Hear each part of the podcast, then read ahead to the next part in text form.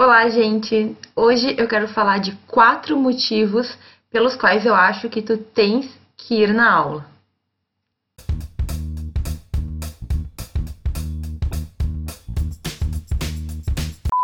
Antes de qualquer coisa, eu quero dizer que se tu ainda não está inscrito no canal, por favor, te inscreva. Aperta naquele sininho que tem ali do lado também, para tu receber notificações de quando eu enviar meus vídeos e também quando eu fizer as lives, certo? Normalmente toda terça-feira. E assim, eu fiz um e-book, eu construí um e-book para iniciantes no curso de Direito, com sete passos iniciais que, ao meu ver, vão auxiliar muito a pessoa se desenvolver e também sobreviver nesse curso, que não é muito fácil. Hoje eu quero falar sobre um assunto específico que versa sobre essa ideia da importância da gente comparecer em sala de aula, ter uma frequência boa.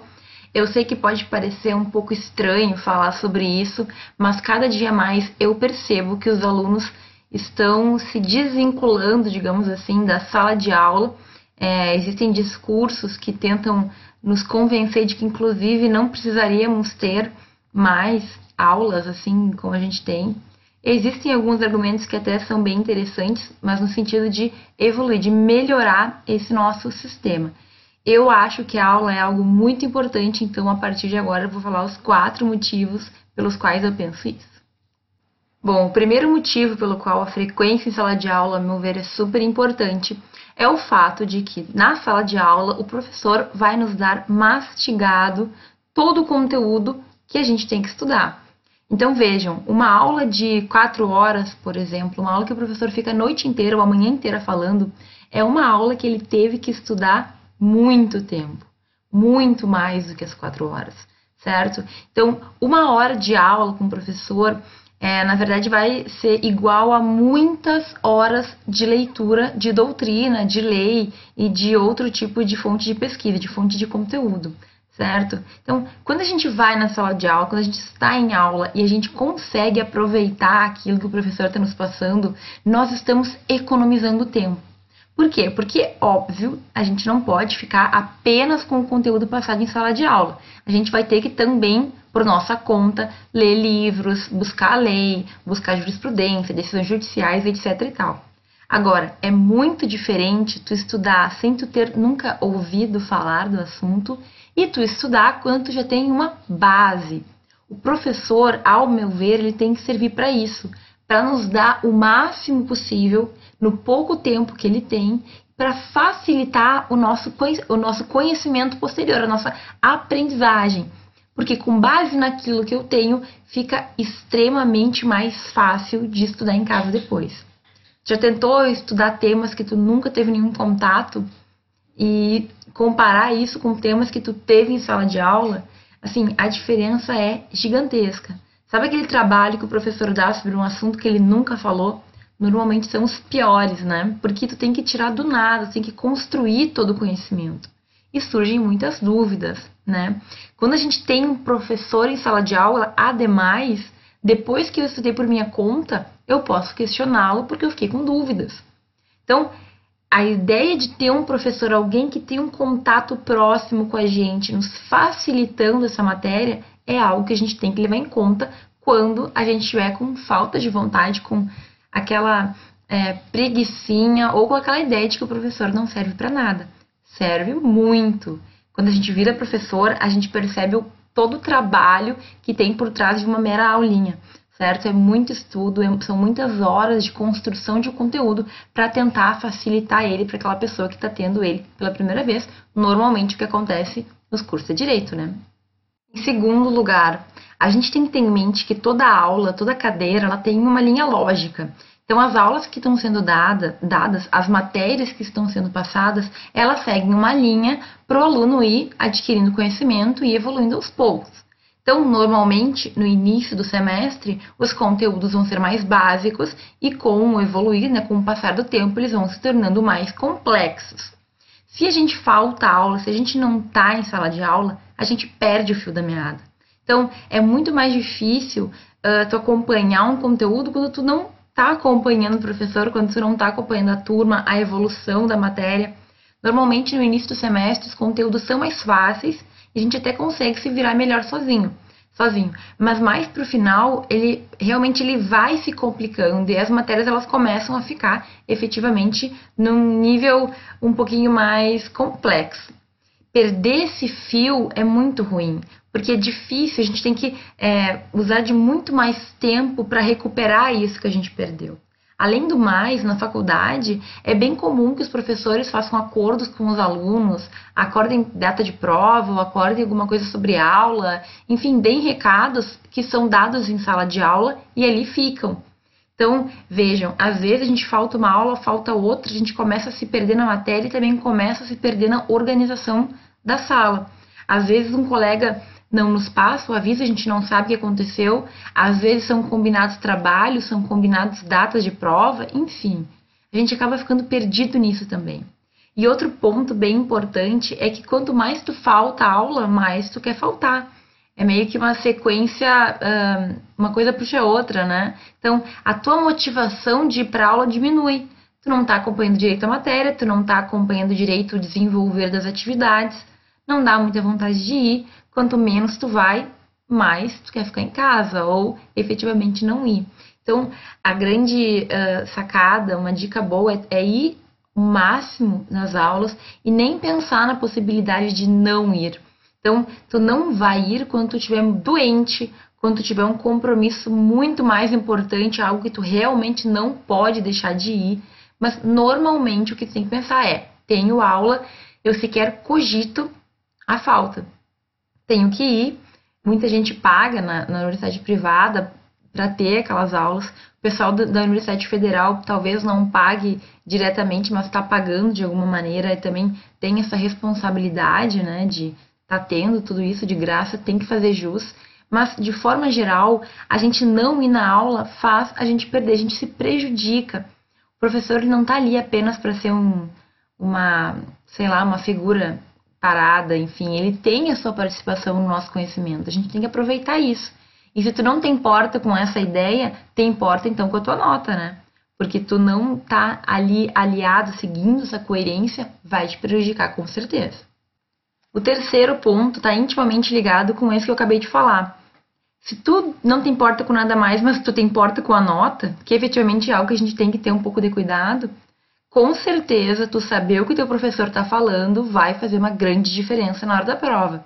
Por quê? Porque, salvo algumas exceções, os professores eles cobram aquilo que eles falaram em aula, aquilo que eles explicaram, aquilo que eles passaram em trabalho, enfim. Então, quando tu tá em sala de aula, consegue entender, consegue captar, tem as tuas anotações do que o professor falou, além de facilitar a tua vida, também vai te provavelmente facilitar essa construção de uma prova, essa as respostas que tu vai dar numa prova. O professor, na hora que ele está dando aula, ele sabe o que ele falou, ele sabe que ele pode cobrar. Então, vejam, se a nota é algo que te importa, se ir bem nas provas é algo que tu acha que tu considera relevante e tem que ser mesmo, a gente tem que ter esse lado mais objetivo também.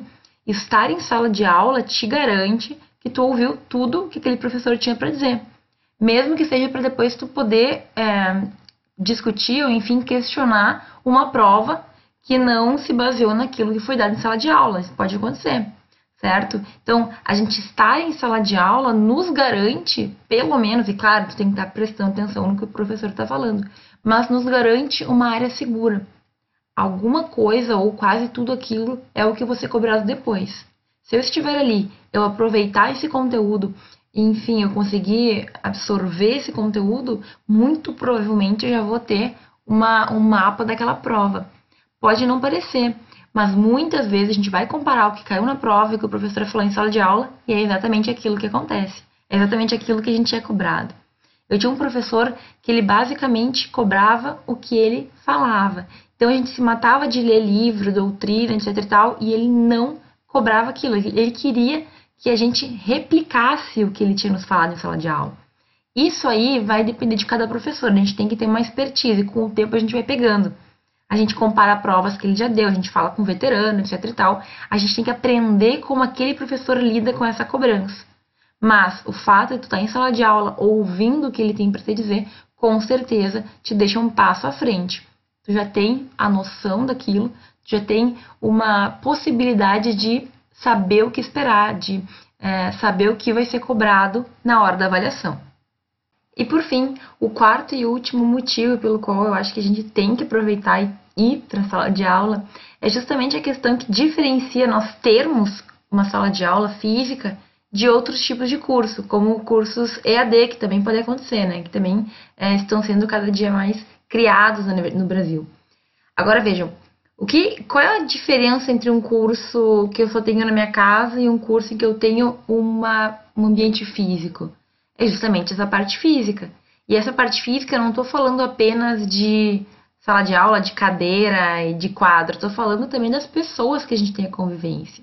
Então, tanto a convivência com os teus colegas como a convivência com os teus professores tem que ser aproveitada.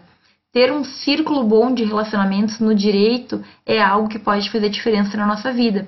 Não para nenhuma coisa escusa, mas tu ter colegas que podem no futuro ser teus é, colegas de profissão e que podem te ajudar ou, enfim, ter um bom relacionamento é algo que vai ser uma coisa favorável. Então, é o momento que tu tem para conviver com pessoas que estão vivendo a mesma coisa que tu, certo? Pessoas que literalmente sabem tudo que acontece na tua sala de aula, os problemas que tu tem são os mesmos que eles têm, enfim. E tem que, é, a gente com uma, uma, uma certa, um aumento dessa intimidade, digamos assim, a gente ganha muito. Então, eu não quero dizer que vocês têm que ser os melhores amigos dos colegas de vocês. Mas com certeza no futuro vai fazer diferença tu ter tido um bom relacionamento com eles. E da mesma forma, o teu professor. Eu, como professora, sempre soube que alunos iam e que alunos não iam para aula. E para mim, o aluno que vai, o aluno que está em sala de aula, ele demonstra, no mínimo, um interesse. No mínimo, a força de vontade de estar tá lá durante as aulas, ouvindo ou participando, enfim. Então, existe uma diferença entre aquele aluno que vai, que tu sabe quem é, do que aquele aluno que tu não vê muito ou tu conhece pelo nome, talvez não saiba nem quem, quem seja aquela pessoa certo? Existem muitas piadinhas na internet sobre isso, né? quem é você? Enfim, mas existem alunos que são os alunos fantasmas, eles nunca aparecem, quando aparecem, aparecem, sei lá, uma vez que outra no semestre. Nós, como professores, a gente costuma perceber esse tipo de coisa. Então, é, é, é uma, uma oportunidade que se tem para demonstrar essa intencionalidade, de, de, essa boa vontade e também essa ideia de ter uma boa relação. Uma boa relação com os seus colegas, com os teus professores, uma boa relação com, a, com as pessoas que estão ali naquela faculdade, teus veteranos, teus bichos, né, as pessoas que vão vir depois de ti. Tudo isso a gente vai construindo durante a faculdade. Ter um bom networking é algo que vai nos auxiliar. E, enfim, a sala de aula nos proporciona muitos momentos legais também, momentos engraçados, momentos chatos, momentos difíceis, mas ter essa vivência vai construir quem a gente é também, certo? Posso contar milhares de histórias que eu tive em sala de aula, momentos que ficaram marcados, mas são momentos que tu só, só vai viver se tu estiver efetivamente lá, né? Então, às vezes, para dormir mais uma meia hora, tu acaba faltando aula, ou enfim, porque naquele dia tu tá cansado. Pensem bem antes de faltar aula. Esses quatro motivos que eu trouxe é justamente para vocês pensarem uma segunda vez, uma terceira vez, quando vocês estiverem cansados ou com preguiça ou alguma coisa e não quiserem ir na aula. A aula faz muita diferença. Se, você, se vocês têm, se tu tens um curso com uma escola, com uma faculdade física, aproveita esse recurso. Um dia tu vai perceber que ele não estava ali à toa, certo? Muitas pessoas não aproveitam. E aí elas acabam tendo que pagar por essa ausência, digamos assim. Primeiro porque, claro, a frequência é obrigatória nos cursos de direito, né? Mas eu não falo apenas da obrigação, eu falo daquilo que a gente pode ganhar estando em sala de aula. Então, é isso que vocês têm que ter em mente. Tem alunos que não estão nem aí, fazem frequência, estudam o que dá para as provas, vão passando de um jeito ou de outro. Só que isso no futuro a gente colhe os frutos, né? Ou tu colhe frutos bons ou tu colhe frutos ruins, frutos negativos. Então, pensem o quanto essa, esse compromisso com a tua faculdade pode diferenciar a tua vida no futuro. Será que é tão sacrifício assim ir na sala de aula? Será que é tão difícil fazer o que na verdade é a tua obrigação de fazer? Eu trouxe aqui quatro motivos para que tu vá para a sala de aula. Se tu concorda, deixa aí nos comentários. O que tu acha que não é bem assim, também comenta curte o vídeo se tu gostou. E, e hoje a gente fica por aqui. Eu espero que vocês go tenham gostado desse vídeo, desse conteúdo.